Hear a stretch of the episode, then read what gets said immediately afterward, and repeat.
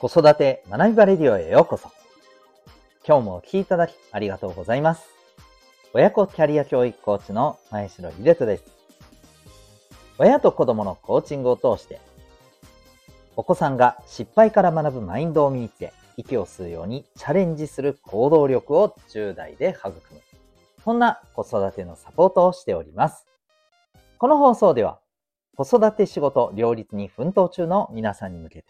日々を楽しく楽にできる学びを毎日お送りしております。今日は第742回でございます。わかるから楽しめる。わからないから楽しめる。というテーマでお送りしていきたいと思います。また、この放送では、本と挑戦のヒーロー、希望戦士ダクシオンのヒーローズラボシンを応援しております。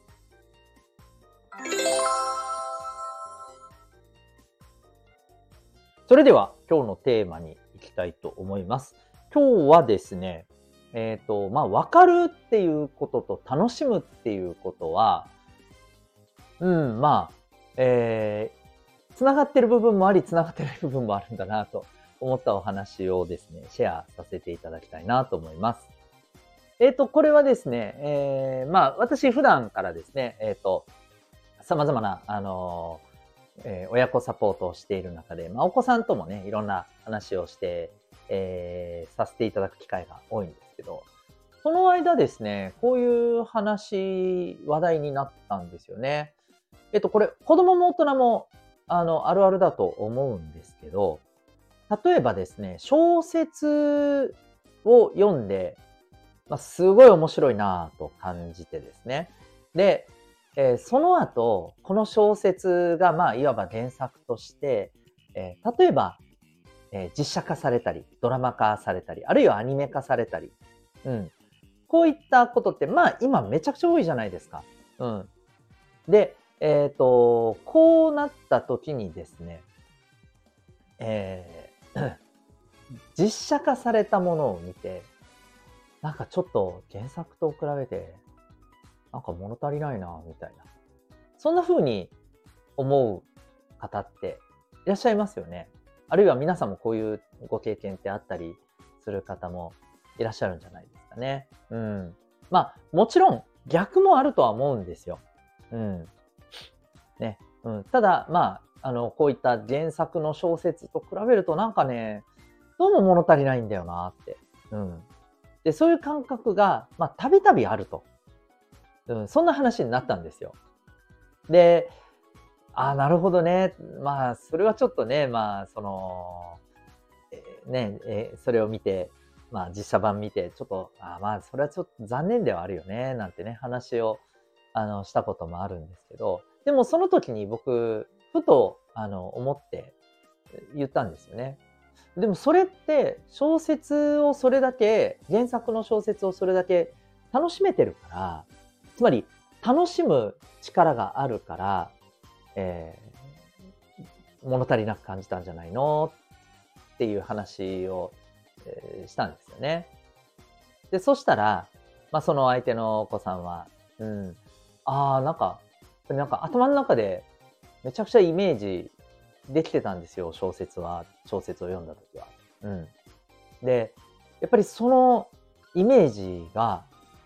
なんかこの実写化されたもので見たら全然足りないな。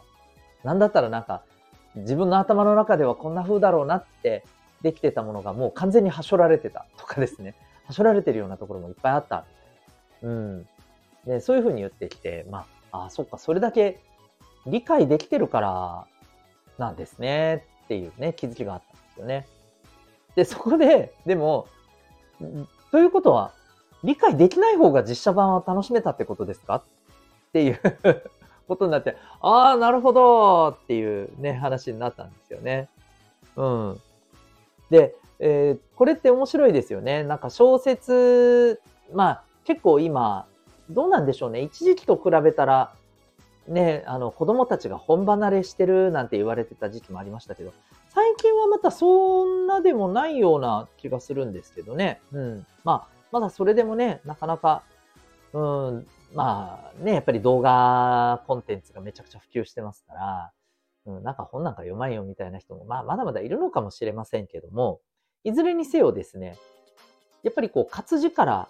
面白さを味わえるって、それ分かる、理解できるっていうね、力があるからですよね。うん。だから、まあ理解できる力イコール楽しめる力でもあるし、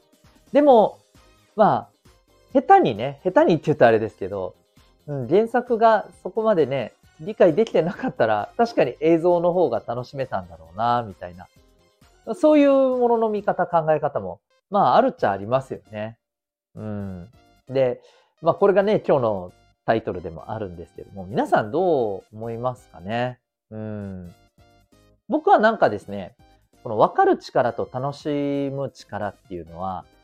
なんていうのかな、あの、重なってる部分と重なってない部分がお互いにあるような気がするんですよね。うん、このことからもね。はい。例えば、あの、こう、すごい理解するっていうところで、例えばですね、そうだな、うん、あの、レストランに行ってですね、めちゃくちゃ美味しいお肉の料理を例えば出されたとしたときに、あ、これはうまい、最高だってね、その料理を味わうっていうことをとにかく楽しむっっていう、まあところにね、あの、行く人もいるんですけども、例えばそこでね、あ、これは、なるほどな、これはこういう風な製法で、こういう材料を使ってるんだな。なるほど、なるほど、私にはわかる。うん、まあ、だからうまいんだよね、みたいなね。ってなると、ちょっと、うーん、うん、なんかもったいないな、みたいな感じしますよね。あの、いわゆる、何でしたっけ。えー、まあ、これは、またちょっと違うかもしれないですけど、ああ、それ分かってるからって言って、なんか、楽しめない人っているじゃないですか。えー、それ、そうなんだ、すごいって、ね、素直に楽しむ人もいれば、そうじゃない人もいるっていう。まあ、こういうところもあったりしますから、なんかこれってね、楽しむっていうことと分かるっていうことは、やっぱりここでも別だなと思うんですよね。で、僕はやっぱり一番、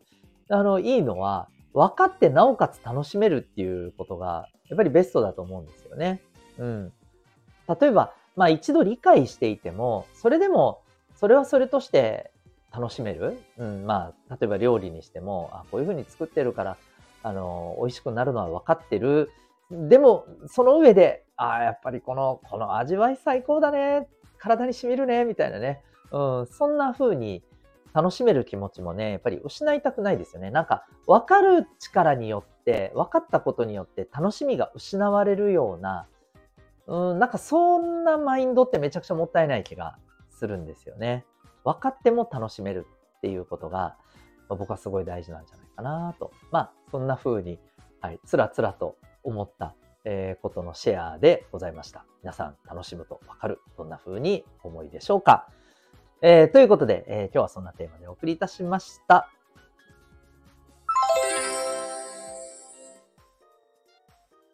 では最後にお知らせをさせてください。えー、私のですね、えー、親子サポートのコーチングセッションについてでございます。えっと、皆さん、このコーチングっていうものが人材育成で、えー、非常にあの有効なアプローチであるというのは、まあ、お気になっている方もいらっしゃると思うんですが、えー、とはいえ、具体的に何がどう、えー、いいんだというところはですね、なかなかね、ちょっとこう分かりにくかったりすると思うんですよね。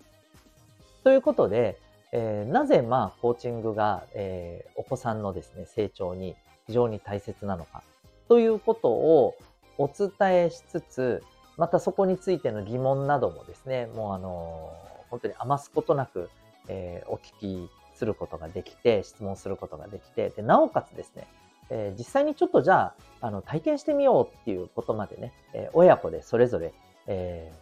受けることができる。そんなですね、親子コーチングの体験セッション、ただいま受付募集中でございます。え、なんと、このコーチングプログラムは、えー、お家からリモートで受けることもできちゃいます。はい。えー、ですのでね、えー、この体験セッションももちろん力のリモートの受講も可能です。もちろんですね、対面での、はい、受講もできますので、えー、興味がある方はですね、概要欄に、はい、ウェブサイトへのリンクを貼っております。そこからですね、この親子コーチングセルフアクションコースのですね、えー、内容を見ていただいて、もし興味ありましたら、そこからすぐにですね、体験の申し込みもできるようになっておりますので、えーぜひぜひ見ていただけたらと思っております。それでは最後までお聴きいただきありがとうございました。また次回の放送でお会いいたしましょう。学びようき一日を